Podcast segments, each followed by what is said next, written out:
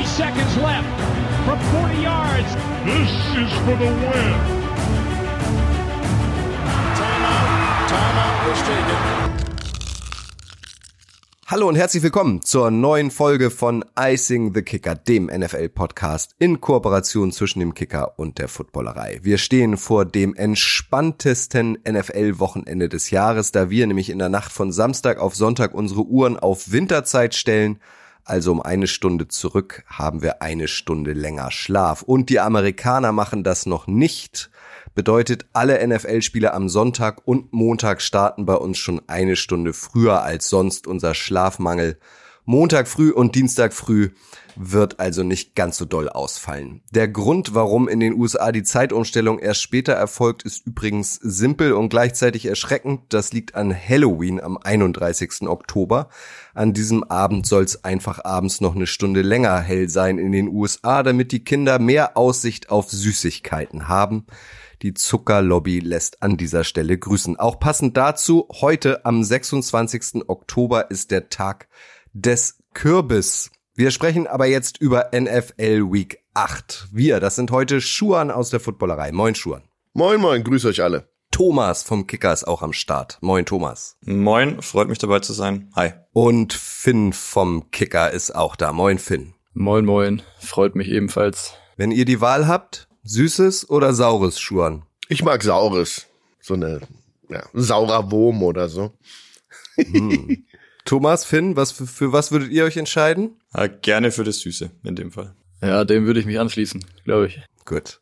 Wir haben auch ganz viele Süßigkeiten für euch im Gepäck. Was erwartet euch heute? Wir blicken wie immer kurz auf das Thursday Night Football Duell zwischen den Tampa Bay Buccaneers und den Buffalo Bills. Unser Matchup der Woche ist der Auftritt der Bengals bei den 49ers. Wir haben den Icebreaker der Woche. Das ist für uns diesmal Tyson Bagent, der neue Quarterback der Chicago Bears. Die Userfrage der Woche kommt heute von Benedikt und am Schluss nennen wir euch wie immer noch unsere Upset Picks, also die Spiele, in denen es unserer Meinung nach ein überraschendes Ergebnis geben könnte. Ein volles Programm, deshalb lasst uns direkt einsteigen. Thursday Night Football, die Buccaneers zu Gast bei den Bills. Kickoff heute Nacht, also in der Nacht von Donnerstag auf Freitag um 2.15 Uhr unserer Zeit.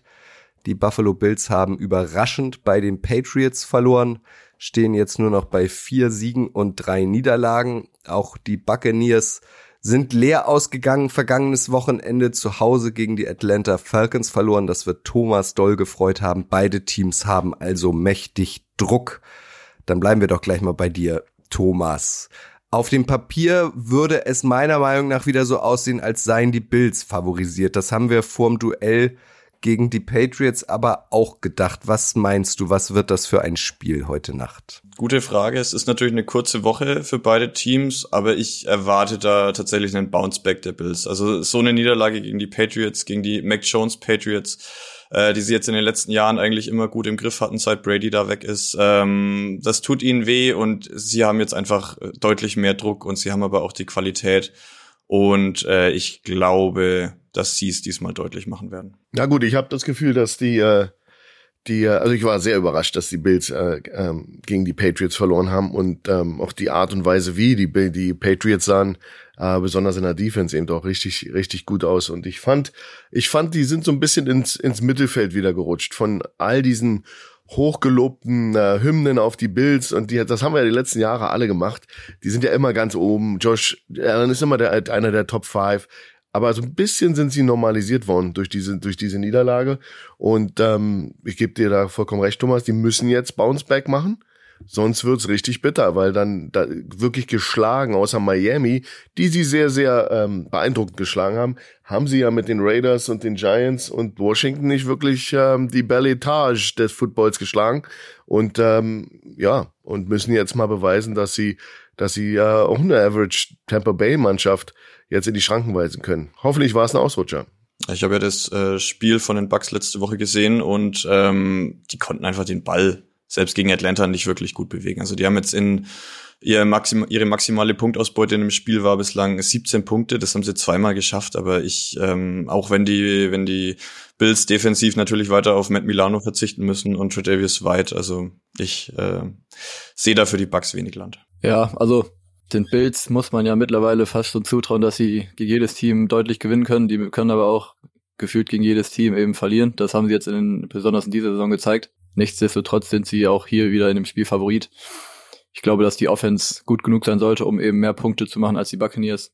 Auch wenn bei den Bills natürlich äh, gerade die Receiver-Thematik die Saison weiterhin ein Thema ist, außer Stefan Dix kommt da von den Receiver nicht ganz so viel.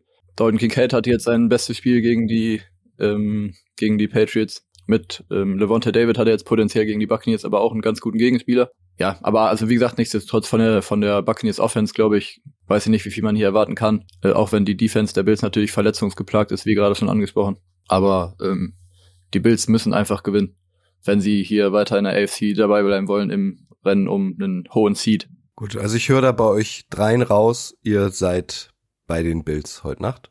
Ja, gut. Ja. Josh Allen ist äh, immer noch 70 Prozent äh, äh, Completion Rate. Äh, der ist natürlich immer noch weiter oben. Ich bin auch ein bisschen, bisschen äh, ähm, ja nervös, weil nach Diggs ist wirklich nicht mehr viel. Gabe Davis vielleicht noch, aber ähm, im Endeffekt ist es äh, ist es ein Einbahnstraßenfootball zwischen zwei Leuten. Äh, James Cook gefällt mir noch ganz gut und deswegen würde ich sagen, das ist so das Zünglein an der Waage. Der der spielt sehr sehr gut und ich würde natürlich immer noch Buffalo nicht nur auf dem Papier, auch auf dem Feld, wenn sie es zusammenbringen. Und da ist vielleicht auch noch so ein bisschen Nostalgie bei mir dabei, weil sie ja Miami wirklich beeindruckend geschlagen haben. Und wenn sie daran äh, anknüpfen, dann ist das ja auch immer noch eine, eine Top-Mannschaft. Und das hoffentlich zeigen sie das gegen Tampa Bay. Aber für mich sind die Favoriten und ich glaube, die werden das machen. Wenn nicht, dann ist auf jeden Fall eine Menge los bei den Bills. Wir werden es in wenigen Stunden erfahren. Wir kommen zu unserer nächsten Kategorie. Das Matchup der Woche. Da gab es unserer Meinung nach ähm, ein bisschen Auswahl in dieser Woche. Wir haben uns aber letztlich äh, für das Duell der Bengals bei den San Francisco 49ers entschieden. Kickoff ist am Sonntag um 1.25 Uhr. Cincinnati kommt aus einer Bye Week. Die Formkurve zeigte zuletzt deutlich nach oben. Ähm, bei den 49ers ist es das Gegenteil. Zuletzt zwei Pleiten in Cleveland und in Minnesota, Finn. Und jetzt wird auch noch Brock Purdy ausfallen. Vielleicht einmal mit dir angefangen, Finn, rückblickend. Ähm, das war für mich ähnlich überraschend wie äh, das äh, wie der Sieg der Patriots gegen die Bills, dass die Vikings tatsächlich die 49ers schlagen, obwohl Christian McCaffrey, ähm, der angeschlagen war, auch wieder am Start war. Hast du als Vikings-Fan damit gerechnet? Wäre jetzt gelogen, wenn ich ja sagen würde. Also mitrechnen konnte man auf keinen Fall. Man hat aber in dem Spiel gesehen, dass die Vikings in der Lage sind, gegen jeden zu gewinnen, weil sie einmal alles voneinander bekommen haben. Anders als in den vielen Spielen davor in dieser Saison. Von daher ein sehr, sehr gutes Spiel und äh, die 49ers, muss man natürlich aber auch so ehrlich sein, haben da nicht ihr bestes Spiel erwischt. Schuhan, jetzt haben sie die Bengals und die 49ers, die erfolgsverwöhnten 49ers, plötzlich mit zwei Pleiten am Stück. Joe Burrow sieht wieder ganz gut aus, der Bengals Quarterback. Geht denen da jetzt so ein bisschen die Muffe bei den 49ers oder wäre das übertrieben? Ist natürlich ein undankbarer Gegner jetzt äh, zu, zu der Krisenzeit. Ähm, na gut, die Muffe wird ihn nicht gehen, aber sie werden auf alle Fälle, äh, ihm wird bewusst sein, dass da ein Team ist, was eben einen guten Sieg gegen Seattle hatte. Arizona haben also dahingestellt, aber sie sind eben auf einer Welle, die Bengals mit zwei Siegen, das natürlich äh, das Momentum ist auf ihrer Seite und dieser, dieser Total Crash, den jetzt die 49ers hingelegt haben in den letzten beiden Spielen, ist natürlich auch bedenklich, besonders das, das letzte Spiel, ähm, wo Kirk Cousins dann wieder wie ein All, All American, All Universe aussah. Der hat ja äh, da gerade zum Maus gespielt mit den mit der Defense. Äh, Pass Rush ist nicht rangekommen, Quick Passing Game. Das werden natürlich andere Leute in der Copycat League NFL sich natürlich genauso äh, heranziehen. Dieses Spiel wird natürlich analysiert, genau wie das letzte. Wie kann man die 49ers knacken? Wie kann man den Pass Rush von Bosa unter Kontrolle kriegen? Das werden diese Teams jetzt äh, machen. Und das eins davon ist jetzt sind die Bengals. Die werden jetzt natürlich genau schauen, was ist der Apparatus, um die zu schlagen, die 49ers. Plus Purdy down äh, Sam Darnold in. Mal sehen. Also, wie gesagt, man sagt ja, Sam Darnold ist, äh, ist, äh, ist das Liebling, ist das Liebling des Head Coaches anyways. Äh, und Purdy ist der, der sich da rein, rein der reingerutscht ist und jetzt durch Leistung äh, überzeugt. Aber Sam Darnold war ja schon seit, ja, bevor in, in der Draft hat ja hat ja haben ja hat ja die haben ja die 49ers geäußert, dass das einer ihrer ihrer Lieblinge ist in, in Person des Head Coaches. Aber wie gesagt, jetzt sind sie zusammen, jetzt kann er zeigen, was er kann und ich hoffe, dass die 49ers vielleicht Ähm, ja, aber es lag auch nicht an Purdy in den letzten Spielen, nach meinem Empfinden, obwohl es viele Leute gesagt haben. Ähm, der hat äh, trotzdem meiner Meinung, meiner Meinung nach trotzdem gut gespielt. Ähm, das waren andere Faktoren, wie Laufspiel nicht stoppen können, etc. Ja, bei Purdy ist ja schon so ein bisschen die Frage und das kleine Rätselraten, wo er sich diese Gehirnerschütterung geholt hat. Ich habe gelesen, Shanahan meinte dann, ähm, er hat die Symptome erst auf dem Rückflug gezeigt, also im Flugzeug erst. Ähm, und niemand war sich so sicher, wie es passieren sein konnte. Und eine Theorie ist, dass es bei einem Quarterback-Sneak äh, im, im vierten Quarter passiert ist. Und danach hatte er noch fünf Dropbacks, davon zwei Pässe angebracht und eben auch diese zwei Interceptions. Also ähm, eine recht wahrscheinliche Theorie und diese eine Interception war ja auch äh, Vogelwild. Also schon möglich, dass es dann da passiert ist. Und ähm, sind wir mal ehrlich, wäre, wären diese Interceptions nicht passiert, hätten die 49ers dieses Spiel gegen die Vikings vielleicht dann auch gewonnen. Da war halt auch wirklich dann aber auch die, die 49ers Defense entscheidend. Und da ist jetzt in, in San Francisco auch ein bisschen Trubel, ähm, weil sie mit ihrem Defensive Coordinator so unzufrieden sind. Zumindest ähm, nehme ich das so im, im Fanlager ein bisschen wahr und habe mich doch mit André kurz drüber unterhalten, der natürlich auch äh, in Hab-8-Stellung ist ähm, weil die blitzen da kurz vor der Halbzeit dieses äh, Play und niemand kommt hin und Cousins, also bei der, äh, keine Ahnung, ich glaube, es waren 16 Sekunden auf der Uhr, natürlich kommt dann da die lange Bombe vor der Halbzeit und äh, der zweite Receiver, Edison, glaube ich, von den, von den Vikings, der da gerade für, für Jefferson auftrumpft, ähm, schlägt halt den Cornerback Touchdown und dann gehst du so in die Halbzeit. Also das ist ja auch Wahnsinn, warum man da so aggressiv spielt, anstatt einfach hinten alles abzusichern und äh, ohne diesen, diesen Touchdown in die Halbzeit zu gehen. Also da verstehe ich die Aggressivität des, des Playcalls nicht ganz. Gut, wenn du immer aus der, aus der Position der Stärke arbeitest und deine Defense ja seit Wochen gut, aus seit Jahren äh, gut ist, dann hast du auch so ein bisschen dich eingespielt auf so eine Sachen und hast wenig Angst vor so ein, vor so einer äh, Entscheidung, äh, einen All-Out-Blitz zu callen. Da gebe ich dir vollkommen recht. Das ist ja die große Diskussion in den USA. Äh, hätte man das machen müssen. Das letzte Mal habe ich das gesehen bei den Raiders äh, vor zwei Jahren, glaube ich, und da ist genau dasselbe passiert und dann war der DC auch weg nach der Saison. Ähm, da muss man eben vorsichtig sein. Ähm, aber zum Beispiel auch Addison, dass der so auftrumpft als Wide Receiver der Vikings und äh, natürlich hätte dieser dieser dieser Touchdown-Pass äh, auch eine Interception sein können. Dann sind wir ehrlich, der Ball war in den Händen des Defenders und äh, Addison hat den rausgezogen aus deiner Hand. Das sind natürlich auch immer so Sachen, wenn es dann echt blöd läuft, dann läuft's richtig blöd. Ja, das ist eben meistens so, wenn es regnet, dann if it rains, then it pours. Also sind ja ist ja was die Amerikaner auch immer sagen im, im, im Zusammenhang mit Football und einer Seuche, wo du nicht nicht äh, deine Beine auf den Boden kriegst. Und so ein bisschen habe ich das Gefühl, Plays, die sonst immer in Richtung 49ers fielen, fallen jetzt nicht in die Richtung 49ers und wenn dieser Ball intercepted wird, kurz vor der Halbzeit, haben sie alles richtig gemacht. Dann reden wir hier nicht, ah, toller, tolle Pressure gemacht und Cousins zu einer Interception geforst. Das sind natürlich ein Mega-Play von Edison war. Eins von vielen. Darf er nicht vergessen. Spricht auch für die Vikings. Da ist noch ein Lebenszeichen. Kirk Cousins wohl doch nicht so schlecht, wie alle sagen. Und ähm, ja, aber das hilft den 49ers jetzt nicht. Die müssen natürlich jetzt gegen, gegen eine äh, sehr viel bessere Mannschaft antreten, die auch noch Momentum hat. Wird das denn eurer Meinung nach ein Offensivspektakel, äh, ein, ein Punktefestival? Du hast auf der einen Seite Joe Burrow mit seinen drei Top-Receivern, du hast auf der anderen Seite äh, CMC, äh, Ayuk, also George Kittle, alles so Playmaker. Äh, wird das, wird das ein High-Scoring-Game eurer Meinung nach? Ich glaube nicht, ehrlich gesagt. Also ich glaube, dass die Bengals Offense mehr Probleme haben wird gegen die Defense der 49ers, allein weil die Protection in der O-Line nicht ganz standhalten wird, wie ich das wahrscheinlich einschätze. Also die Vikings O-Line letzte Woche hat ja schon auch sehr, sehr gut gespielt. Und ich glaube, dass die Bengals O-Line da deutlich mehr Probleme gegen den Pass Rush der 49ers haben wird. Rein was die Pass Rush Win Rate anbetrifft, war das das schlechteste Spiel der 49ers seit 2017. Das wird so also sicherlich nicht nochmal passieren. Und ich glaube, dass ähm, ja, Joe Burrow dann gerade im Quick Passing Game gefordert sein wird. Und ähm, Sicherlich haben sie das Potenzial, mit ihrer Offense Punkte aufs Board zu bringen, aber dass das ein High-Scoring-Game wird, das glaube ich eher nicht. Zumal auf der anderen Seite, wie jetzt schon angesprochen, Brock Purdy ausfällt und Sam Darnold spielen wird. Klar, jetzt kann man sagen, bei der 49ers Offense kann auch Sam Darnold auf einmal wieder aussehen wie ein Top 5 Quarterback, weil den haben wir jetzt ja auch noch nicht unter einem Kyle Shanahan gesehen. Aber davon ausgehen kann man jetzt erstmal sicherlich auch nicht. Ja, man muss auch ein Auge, mal jetzt auf eine ganz andere Ebene, man muss auch ein Auge auf den äh, Injury Report legen. Ja, da sind ja noch andere Namen bei den 49ers auf dem Injury Report. Ich habe den mal aufgerufen. Äh, Debo Samuel wissen wir, dass er, dass der angedetscht ist. Du hast da aber auch äh, Greenlaw, den Linebacker, ja, Dre, Dre Greenlaw, den, der sich im Spiel äh, verletzt hatte. Das haben wir ja gesehen. Der ist ja dann äh, umgefallen, wieder aufgestanden.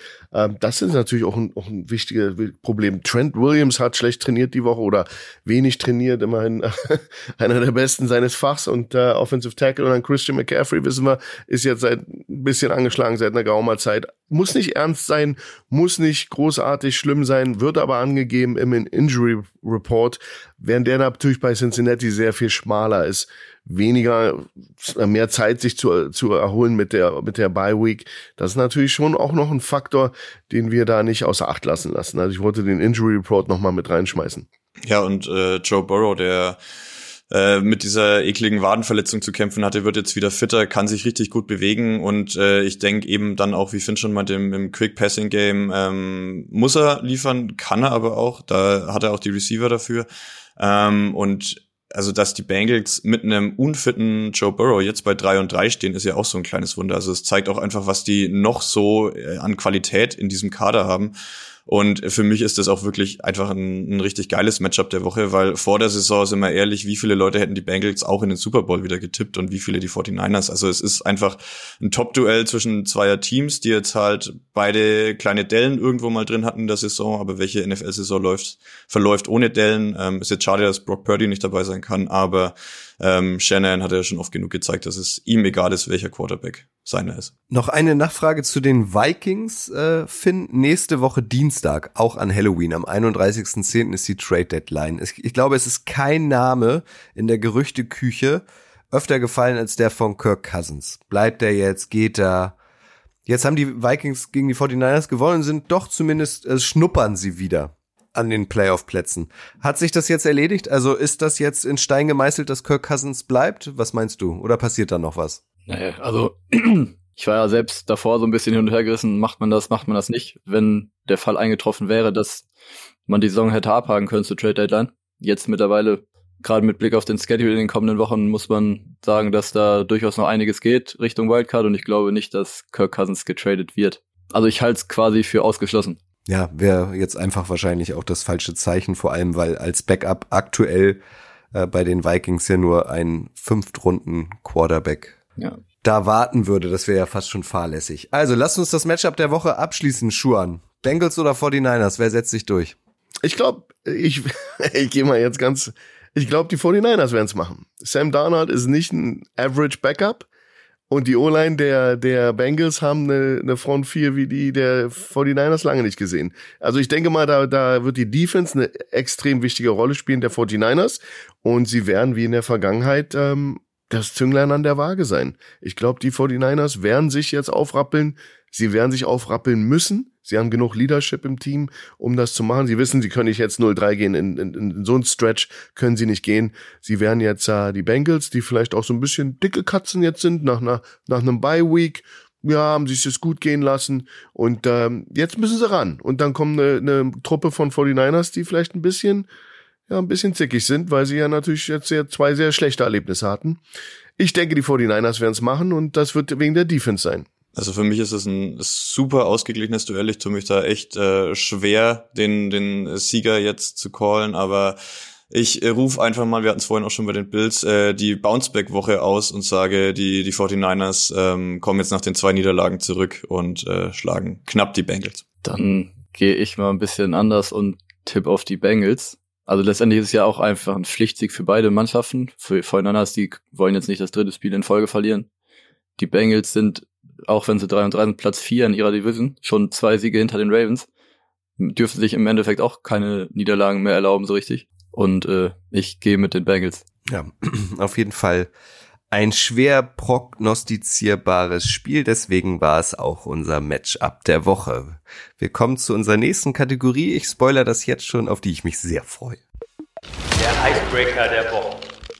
Icing the Kicker, euer Lieblings-NFL-Podcast. Hier habt ihr es schon vor Wochen zuerst gehört. Ich äh, spule einmal zurück. Ich glaube, es ist vier oder fünf, vielleicht auch schon sechs Wochen her. Da haben wir über die Chicago Bears gesprochen. Justin Fields war nicht gut. Die Bears waren nicht gut. Äh, und dann hatte ich einfach mal spontan ins äh, Death Chart geschaut, wer denn eigentlich Justin Fields bei den Bears vertreten könnte. Und da bin ich das erste Mal, muss ich zu meiner Schande gestehen, auf den Namen Tyson Bagent gestoßen. Ich kannte ihn nicht und Schuan hat gleich gesagt, doch, der ist super, den kenne ich vom College.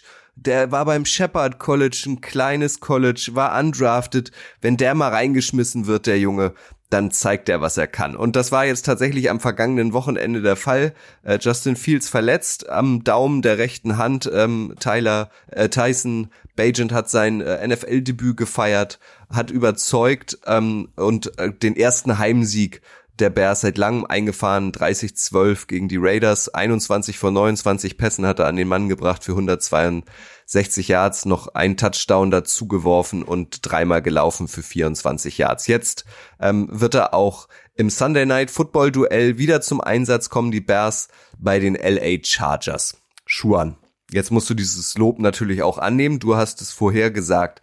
Ähm, hat der Junge letztes Wochenende das gezeigt, was du in ihm schon am College gesehen hast und ist er zu Recht, und da kommen wir nämlich zu unserer Kategorie jetzt, der Icebreaker der Woche, vor allem der Icebreaker für die Bears? Na, erstmal ist die Story natürlich unglaublich äh, erfrischend und schön und für mich natürlich cool, dass der Junge abgeliefert hat. Ich hatte mich ja weit rausgestreckt, aber er ist natürlich auch ein, ein Spieler, wenn du dich ein bisschen mehr beschäftigst damit und ich bin ja ein Freak in Sachen Football, dann ist der mir natürlich schon mal äh, äh aufgefallen in der Vergangenheit, auch wegen seinem Daddy, der ja Armwrestler ist und so. Der, der hat ja auch eine coole Story, wenn du nicht ganz blind durch die Welt gehst, da ist der dir auch mal aufgefallen im Laufe der Jahre, weil der einfach durch andere Sachen. Aber er ist ein toller Athlet, er ist ein toller toller äh, Quarterback dass der jetzt natürlich in seinem Opening Game für Chicago, okay, eine Average Raiders Mannschaft ähm, äh, schlägt, okay, kann man, ist gut, finde ich schön, ähm, jetzt kommt natürlich mit den Chargers ein ganz anderes Kaliber, in der, besonders in der Defense. Und da werden wir sehen, wie jetzt, ähm, wie weit er kommen kann mit seiner, mit seinem Talent. Aber eine Stärke von ihm ist, dass er sich, ähm, dass er sehr ernsthaft an seinen Beruf rangeht, dass er die Sachen lernt, dass er jemand ist, der natürlich weiß, das ist die Chance seines Lebens, ähm, hier jetzt äh, auf sich aufmerksam zu machen. Er ist ein äh, Top-Athlet, er war schon für eine Division 2 College, wo er ja gespielt hat, da war der schon einfach viel zu gut für obwohl er im Championship Game letztes Jahr dann oder jetzt äh, zum Ende des letzten Jahres ähm, oder Anfang des dieses Jahres ähm, Championship Game hat er dann noch drei Interception geworfen gegen eine ja, äh, School of Mines, irgendwie eine äh, ne, ne Schule, die natürlich äh, nicht so doll ist. Das ist gar nicht so lange her, aber da seht ihr mal, wie, wie alles relativ ist in diesem Spiel. Der ist ein toller Athlet, der ist äh, Football-IQ ist sehr hoch, äh, hat eine tolle Geschichte und ähm, ich, ich würde mich sehr freuen, wenn der Junge weiter festhält an seinen, an seinen, äh, an seinen ja, äh, Attributen, die er hat, weil er sitzt natürlich auch in einem Team, wo der, un, der, der Starter nicht unbestritten ist, wo natürlich viel Kritik ist äh, für den Starting Quarterback. Und da hat er natürlich jetzt eine sehr komfortable Position. Und hey, ja, Tom Brady war eine Sechstrunden-Pick und Purdy war Mr. Irrelevant. Also von daher äh, gehen wir uns doch, äh, äh, machen wir doch nicht auf überrascht, dass so eine Jungs auch spielen können, wenn sie die Chance bekommen. Thomas, wie hast du äh, das Debüt von Tyson Bagent erlebt? Gewonnen gegen die Raiders zu Hause, vielleicht auch ein etwas dankbarer Gegner als jetzt die Chargers, oder? Mm, ja, auf jeden Fall. Also da haben die Raiders einfach äh, gefühlt nur Max Crosby und sonst sehr wenig, aber äh, durch äh, Schuans Ankündigungen habe ich dann natürlich auch schon auf auf Bagent geschaut am Wochenende und äh, das mit einem äh, definitiv im Auge mehr verfolgt, als ich sonst ein Bärspiel verfolgen würde. Und äh, finde den Jungen cool, habe auch das, das Video von seinem Vater gesehen, wo der da Tom Pelissero vom NFL Network äh, im Armdrücken fertig macht. Das ist, ist glaube ich, einfach wirklich, sind, ist eine coole Familie, so wirkt's auf mich. Und äh, ich wünsche ihm auch gegen die Chargers viel Erfolg. Also die Bears für mich echt eine spannende Geschichte. Jetzt äh, haben sie zwei Siege äh, schon, was auch also, dass die zwei und fünf gehen, konnte man auch nicht ahnen. Und bei den Bears ist ja auch wirklich das Witzige, die können auch immer noch den First Overall Pick haben durch die Geschichte äh, oder oder mehrere Top Picks, weil die ja noch den den Panthers Pick haben. Durch diesen jetzt rückblickend gesagt äh, für die Panthers katastrophalen Trade. Äh, aber wenn die mal ein bisschen mehr Geduld gehabt hätten, hätten sie auch den First Overall im Jahr später eben gehabt und hätten nicht auf Bryce Young setzen müssen. Aber das ist eine andere Geschichte. Ähm, für Bajent würde es mich freuen, wenn, wenn er jetzt da weiter einschlägt und dann vielleicht keine Ahnung, äh, noch auf jeden Fall jetzt mit weiteren guten Spielen sich einen, einen ähm, Backup-Platz erhält oder vielleicht tatsächlich jetzt in, in Chicago richtig einschlägt, ja. Wer weiß. Ähm, ja, ich muss jetzt hier leider wieder den Vikings-Bezug mit reinbringen, aber Tyson Bennett hat ja gegen die Vikings die Woche davor schon gespielt, nachdem sich Justin Fields da verletzt hat. Und ähm, auch in dem Spiel fand ich schon, dass Bagent im Vergleich zu Fields ein bisschen vertikaler in dem Spiel zumindest gewesen ist. Also Tyson Bagent hat da auch ordentlich äh, nochmal für Punkte gesorgt und am Ende hatten die Bears fast noch die Chance, sogar da auch im Spiel anzukommen und zu gewinnen. Paradoxerweise ist er jetzt äh, im Spiel gegen die Raiders der Quarterback gewesen mit der niedrigsten Tagetiefe in der gesamten Saison, was äh, so ein bisschen dem widerspricht. Nichtsdestotrotz glaube ich, dass gegen die Chargers eigentlich auch ein ganz gutes Matchup ist, um da eine ganz gute Performance zu bringen, weil die Chargers Defense trotz ihrem Talentlevel, was sie ja in der Theorie haben, die schlechteste Passing Defense der gesamten Saison sind bisher mit über 300 zugelassenen Yards. Von daher ähm, sehe ich dafür Bates und die Bears auf jeden Fall Möglichkeiten, um anzugreifen. Lass uns nochmal über die Chargers aussprechen. Ähnlich wie die 49ers auch zwei Niederlagen in Folge jetzt kassiert, stehen jetzt bei zwei und vier und sind bekanntlich in einer Division mit den Kansas City Chiefs, die bei 6 und 1 stehen. Also die Chargers werden, das steht glaube ich jetzt schon fest, äh, mal wieder nicht ihre Division gewinnen. Schuan, Brandon Staley, der Head Coach. Siehst du da eine Entwicklung oder sind die Chargers eigentlich die Chargers, sehen auf dem Papier gut aus, haben einen überragenden Quarterback, ähm, stellen sich aber doch wieder selbst immer wieder Beine und äh, es wird irgendwie nichts draus mit dem großen Erfolg und deswegen muss da mal ein neuer Impuls auf der Head Coach Posten, auf dem Head Coach Posten entstehen. Also eine Entwicklung gibt's natürlich immer zum Guten oder zum Schlechten. Ähm, aber Staley ist sicherlich auf dem, auf dem Hot Seat, Hot, Hot, Hot Seat. Ähm, das ist ja auch in unserer Community reden, äh, sehe ich ja immer die Postings und die WhatsApp-Messages und der, der, der Kerl ist auf dem Hot Seat. Und ich glaube, das wird dem Owner äh, übrigens einem der reichsten, der, der Owner in der NFL, wird es äh, nicht, nicht äh, gefallen, wie die Richtung, äh, die die Chargers eingelegt haben. Ich denke, da, ist, da, da wird was passieren zum Ende des Jahres, nicht vorher. Ich denke mal, das werden sie schon bis zu Ende durch, bis zum Ende durchziehen. Aber ich glaube, das werden sie, das werden sie sich nicht lange, nicht noch mal länger anschauen. Zu viel Talent, zu viel, ähm, äh, also wie gesagt, der neue Offense Coordinator äh, kam ja von Dallas, äh, wie heißt er nochmal? Habe ich vergessen. Kellen Moore. Ähm, ja, genau, der, ich bin ja Dallas-Fan, der ist ja jetzt Persona non grata, weil er auch weg ist. Aber Kellen Moore ist natürlich sicherlich jemand, der da so die nächste Generation an, an, anschiebt. Ich kann mir gut vorstellen, dass da ein, ein Stühlerücken passiert im Coaching-Staff, wo ein Moore überlebt, wo ein Moore dabei bleibt, wo ein Moore nicht assoziiert wird mit dem alten Regime des, uh, des alten Headcoaches. So, da, da passiert viel gerade. Aber das ist natürlich total un unbefriedigend, ähm, was da gerade abläuft. Wer fliegt denn eher, Thomas? Ron Rivera bei den Commanders oder Brandon Staley bei den Chargers? Mm, also ich würde mich da dem, dem Coach anschließen, dass äh, Staley ähm, nicht, nicht in der Saison fliegt, weil die haben einfach auch einen zu guten Kader. Ich meine, sie haben jetzt auch bis auf das, die Niederlage gegen die Titans nur gegen äh, Top-Teams verloren und es ja auch bis auf die Geschichte gegen die Chiefs war es ja auch immer knapp. Also sie haben Niederlagen noch gegen die Dolphins und die Cowboys und eben das Spiel letzte Woche gegen die Chiefs und jetzt ähm, ja gegen gegen die Bears müssen sie halt, weil sonst ähm, könnte es dann auch, also wenn du jetzt gegen die Bajan Bears verlierst, dann ähm, kann es auch in der Saison tatsächlich eng werden. Äh, Ron Rivera, ja, da ist auch mit dem neuen Owner könnte ich mir schon vorstellen, dass da bald was passiert. Mich würd's, also gut, es wird wahrscheinlich nicht passieren, dass Staley während der Saison gehen muss, aber vielleicht wäre das sogar die bessere Lösung, weil die Chargers sind ja jetzt seit drei Jahren, glaube ich, im Titelfenster quasi schon und haben es nie geschafft, das voneinander zu bringen.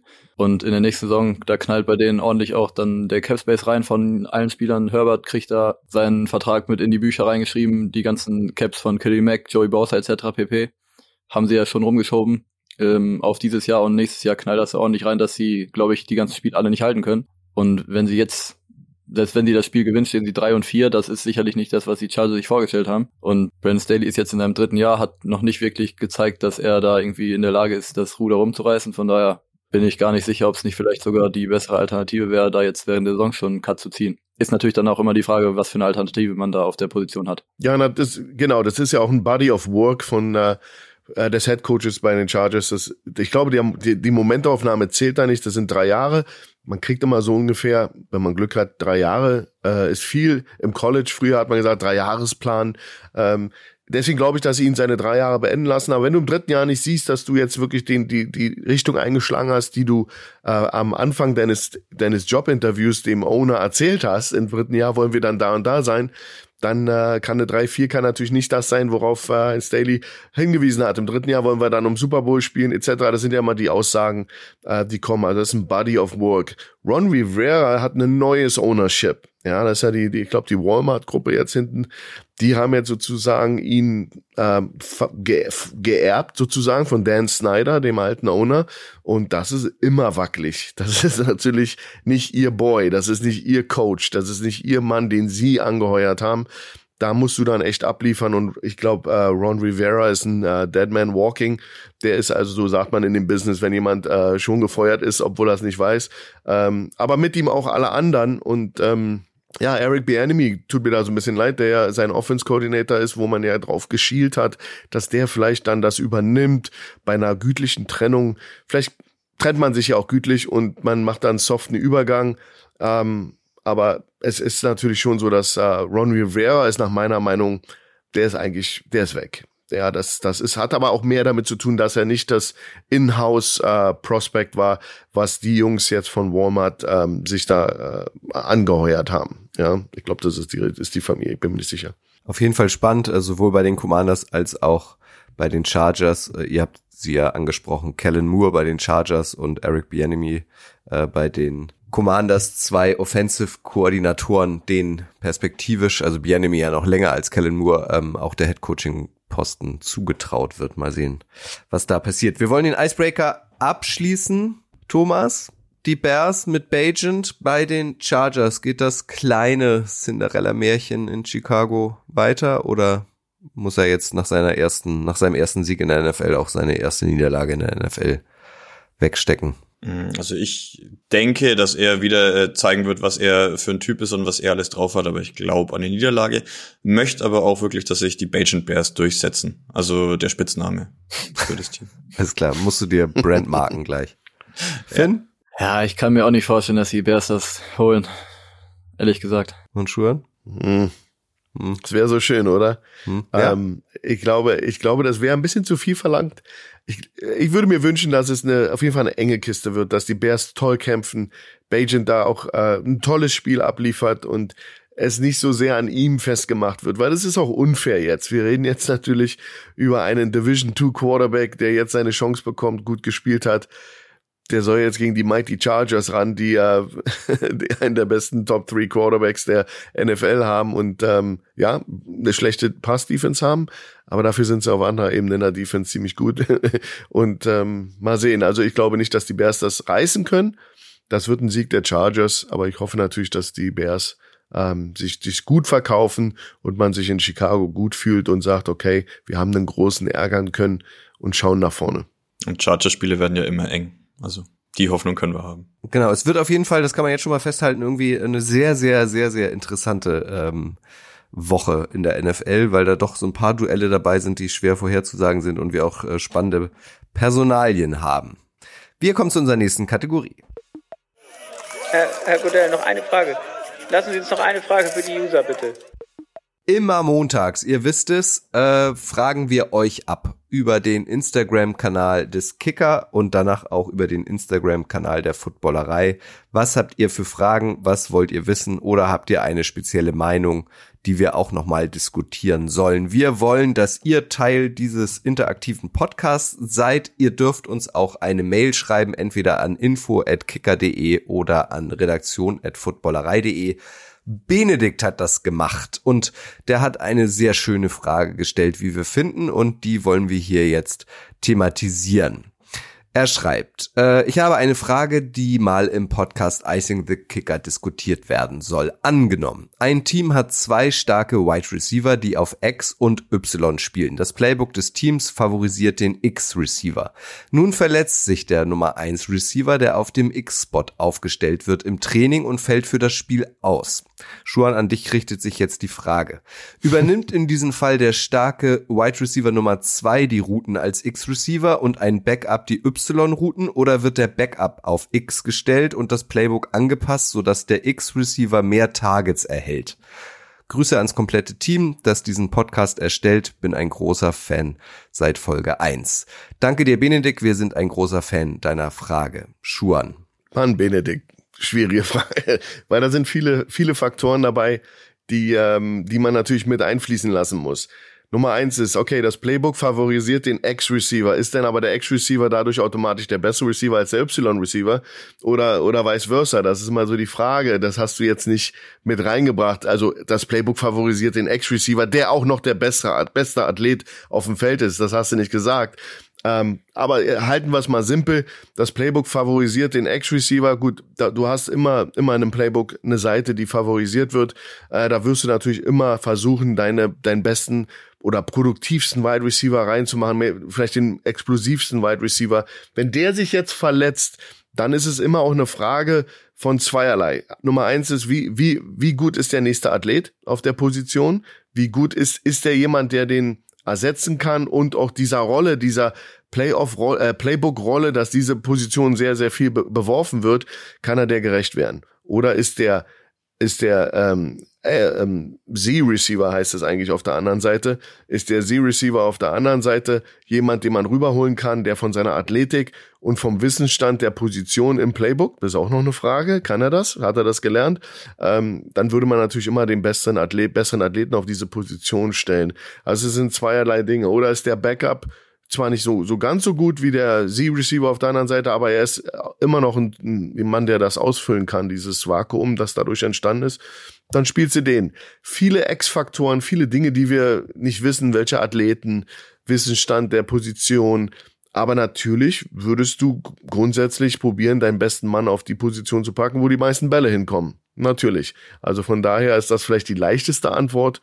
Aber wie jetzt ein Coach spezifisch in einer so einer Situation reagiert, das ist auch bei mir nur raten, weil ich nicht die, den Level des, der Plays kenne und auch nicht, nicht den Coach kenne und weiß, was der jetzt für emphasized, was er jetzt ähm, ja, festsetzt. Wir können es ja nochmal versuchen, ein bisschen zu konkretisieren anhand eines ähm, Praxisbeispiels, Finn. Bei den Vikings ist ja Justin Jefferson ausgefallen. Die klare Nummer eins. Wie haben die denn das aufgefangen? Wer ist da, also hat jemand eins zu eins dessen Rolle übernommen auf dem Spielfeld oder wurde zum Beispiel, der Name ist ja auch schon gefallen, ein Jordan Addison dann noch mehr promoted, aber dadurch hat sich irgendwie auch das offensive Erscheinungsbild durch die Luft bei den Vikings verändert? Ähm, ja, also im Spiel gegen die Bears, da hat es nicht so gut funktioniert, Jefferson zu ersetzen, wenn man ehrlich ist. Jetzt gegen die 49 muss man natürlich sagen, dass Addison klar da abgesteppt ist und die Rolle von Jefferson so ein bisschen übernommen hat. Da sind dann natürlich aber, wie schon gerade angesprochen, auch noch ein paar andere Faktoren eine Rolle. Hawkinson äh, hat wahrscheinlich sein bestes Spiel die Saison gehabt. Dazu kamen dann eben noch andere Receiver mit äh, KJ Osborne und aber auch Brandon Powell, die so ein bisschen dann die Targets, die Jefferson äh, wahrscheinlich an sich alle gefressen hätte, die sind so ein bisschen verteilt worden auf eben drei, vier andere Kandidaten. Und ähm, ja, es ist dann natürlich aber auch immer so eine Frage, was für einen Spielertypen da du da hast, weil wenn du jetzt so einen klassischen Ex-Receiver hast, der auch groß ist, der physisch, physisch daherkommt und ähm, du eben so einen nicht ersetzen kannst, weil du halt dann meinetwegen einen anderen Receiver-Kandidaten hast, wie einen Edison beispielsweise, der deutlich wen weniger physisch ist, der andere Qualitäten hat, dann kann man sicherlich nicht äh, Edison einfach eins zu eins in die Rolle reindrücken, die Jefferson ausgeführt hätte, sondern da musst du wahrscheinlich eben so ein bisschen dann den Gameplan anpassen und äh, die ja so ein bisschen das Gameplay oder das, das, das Playbook dann eben auch auf Jordan Addison anpassen, der sicherlich gute und viele gute Qualitäten hat, aber eben andere Qualitäten als Justin Jefferson. Ja, diese, diese Hawkinson aber ist ein super Beispiel von dir, Finn. Der hat natürlich die Nadelstiche verteilt gegen die uh, 49ers. Das war ja die, die Third Downs zum Tight End und zu den Running Backs waren natürlich für Cousins auch äh, äh, extrem wichtig. Von daher ähm, kann man auch das Spiel innerhalb des Playbooks verlagern. Du kannst natürlich, wenn das vorher der X-Receiver war, kann, kann das natürlich auch der Z-Receiver auf der anderen Seite werden oder der Titan kriegt mehr Anteile. Das hast du genau richtig gut erkannt. Also man ist ja nicht, man ist ja nicht festgefahren, wenn man ein guter OC ist, ein Offensive Coordinator, dann hat man natürlich auch Flexibilität in seinem Playbook und ein Ausfall sollte jetzt nicht das ganze Offensive äh, äh, Angriffsspiel lähmen. Also das, das sind alles so die Faktoren. Diese Frage ist eine tolle Frage, aber ist natürlich simpel. Simpel ersetzt einen Athleten mit einem Athleten. Das passiert meistens nicht. Ähm, du hast diesen Ersatzmann nicht. Ähm, sind wir aber ehrlich, ehrlich, ich meine, die Targets werden dann neu verteilt. Uh, Jefferson bringt die Explosivität und diese explosiven Plays mit. Wenn du die nicht, uh, diese nicht mehr bekommen kannst, ist natürlich schon ein Problem. Aber du kannst natürlich dann über andere Leute das probieren zu machen. Ähm, und das haben wir schön gesehen bei den Vikings, die jetzt eben dem Thailand uh, wahnsinnig viel involviert haben und der auch sich als sehr effektiv herausgestellt hat gegen die 49ers. Also eigentlich kann man es dann genauso sehen, wie es auch die gegnerischen Defenses machen, oder? Also immer den den nächst besseren äh, Receiver, egal ob dann Tight End oder oder Outside oder Slot Receiver äh, mit dem deinen besten oder dem besten zur Verfügung stehenden Material covern. Ja, du könntest auch zum Beispiel mit Motion arbeiten und den nächstbesten Receiver, der vielleicht ein Sie ist, durch Motion rüberbringen. Und dann ist er ja, ist er ja auf der rechten Seite, sagen wir mal als Beispiel, die rechte Seite ist die starke Seite, wo der Quarterback hinarbeitet und die Priorität liegt.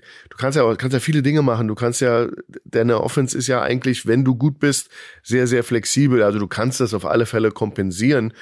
Aber natürlich so ein Addison ist natürlich schon cool, wenn so ein, so ein Kerl absteppt und ja, äh, Jefferson vergessen lässt, weil das war ja nun echt ein explosives und unglaubliches Play und Game, was der Junge hatte. Ich frage mich an dieser Stelle, ähm, also viele unserer Hörer sind, glaube ich, tief drin äh, im Football und in der NFL, aber willst du trotzdem noch einmal kurz erklären, den größten Unterschied zwischen einem X und einem Sie, also einem Z oder wie Benedikt geschrieben hat, einem Y-Receiver, Schuhen? Ja, ein Y-Receiver ist eigentlich der Tight End. Das ist immer die Markierung, wie man die Spieler benennt.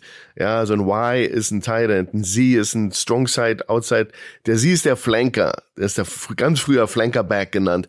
Der Z ist auf der, auf der Strong Side der Offense. Wie die deklariert ist, ist unterschiedlich. Gibt's Passing Strength, Formation Strength.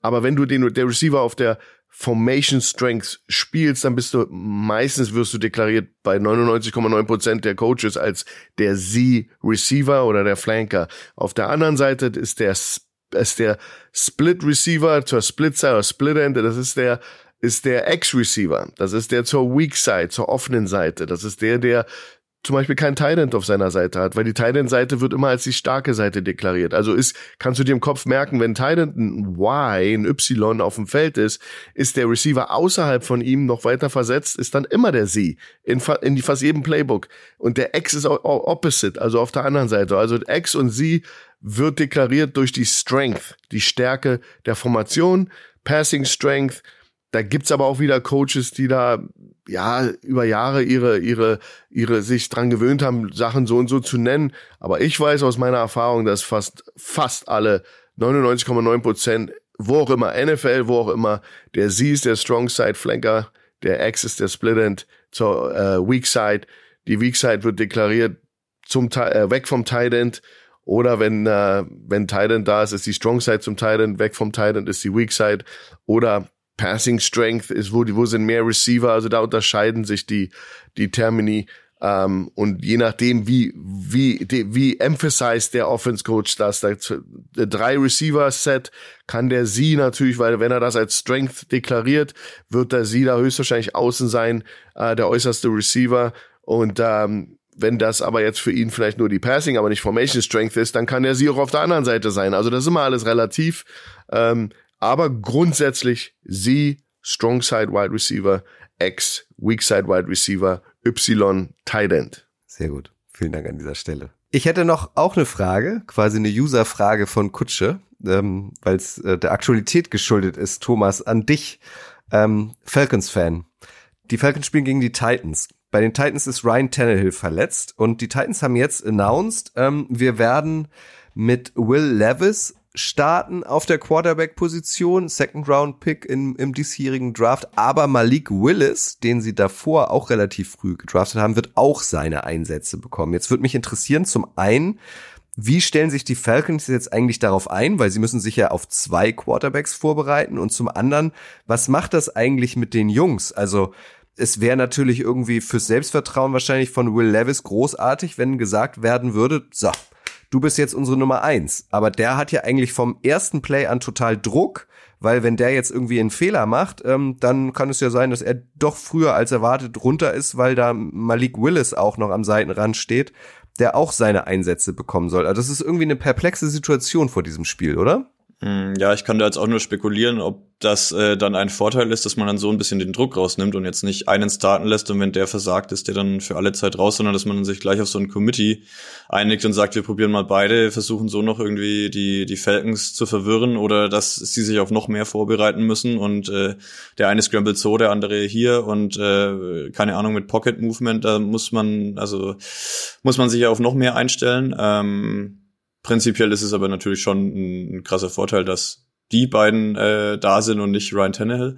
Ähm, aber ob die, ja, wird, wird äh, spannend zu sehen sein. Also gute Frage, ob das dann ähm, den beiden hilft oder ob es dich dann total aus dem Rhythmus bringt, wenn du dann nach ein, zwei guten Plays ähm, dir dann der Coach sagt, nee, du bist jetzt wieder raus und äh, jetzt kommt der andere, warum auch immer. Und ähm, wird spannend, wie das dann im Spiel läuft und wie dann auch die beiden damit umgehen wenn es denn so läuft. Es gibt einen Spruch im Football.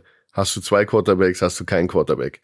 Also ich bin da überhaupt nicht Fan von und verstehe auch nicht, dass äh, in der heutigen Zeit ein, ein Headcoach so eine Entscheidung fällt. Also äh, du brauchst einen Starting Quarterback, der ist der absolute Chef.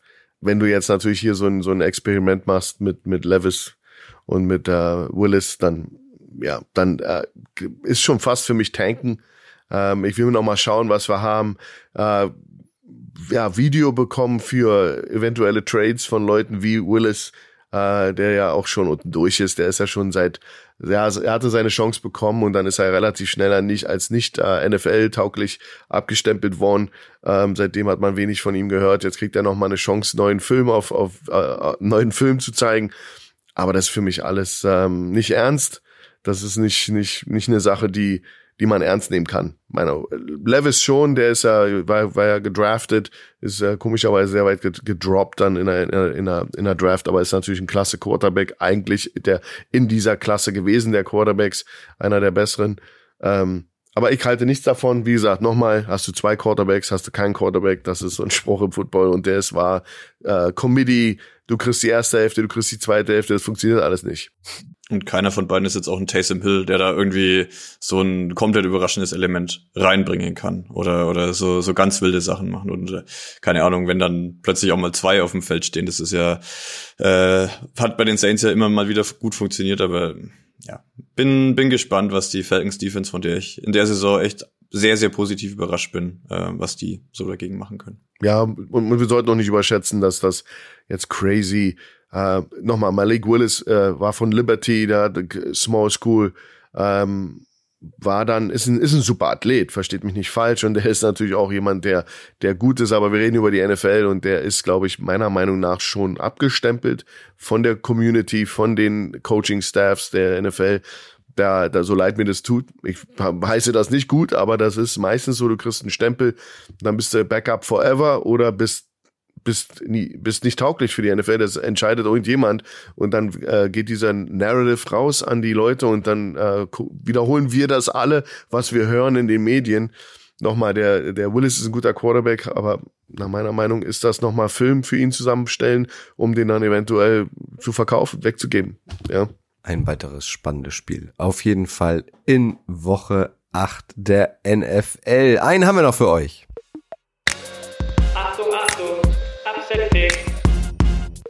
Diese Rubrik gehört zu Icing the Kicker.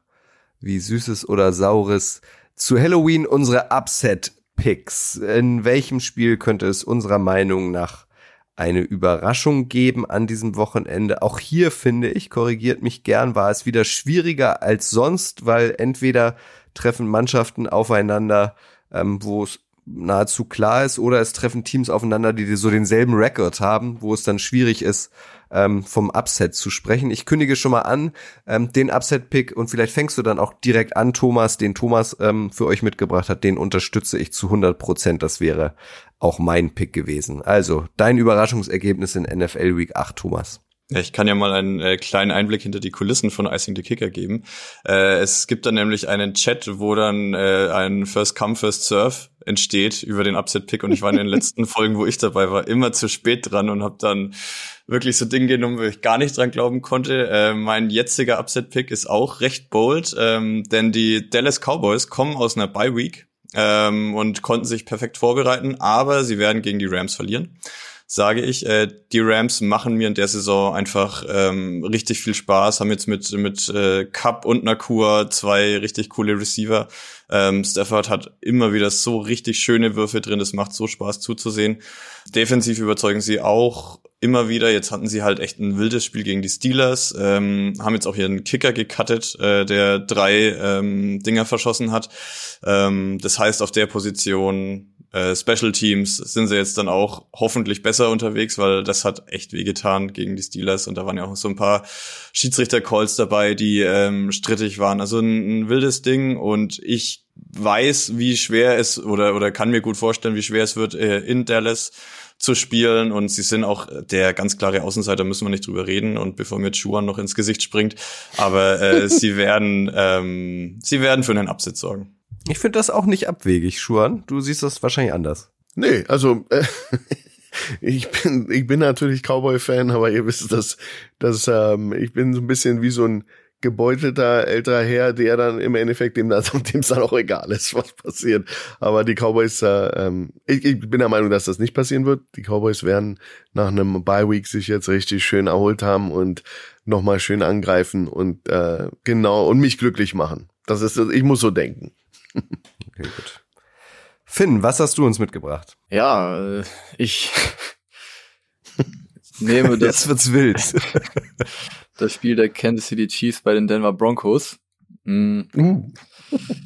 Ja, also die Chiefs haben äh, 16 Spiele hintereinander gegen die Broncos gewonnen. Das spricht natürlich erstmal dafür, dass da in den letzten Jahren eine kleine oder eine große Vorherrschaft äh, vorhanden ist in der in der Division. Man muss aber fairerweise sagen, dass ähm, von den letzten vier Spielen zwischen den beiden drei One-Score-Games waren. Also da war es ziemlich knapp hin und wieder mal. Und das äh, letzte Spiel zwischen den beiden gab es auch erst vor zwei Wochen. Da haben die Chiefs mit 19 zu 8 damals gewonnen. Ist so ein bisschen, auch so ein bisschen paradox, weil die Defense der Broncos in dem Spiel wahrscheinlich das beste Spiel die Saison von denen hatte. Ähm, da haben sie die Chiefs eben nur zu 19 Punkten gehalten, was du erstmal mal machen musst. Das haben noch nicht ganz so viele geschafft. Ansonsten ist die Defense der Broncos bisher ja vogelwild die Saison und ähm, absolut der Schwachpunkt der, des Teams.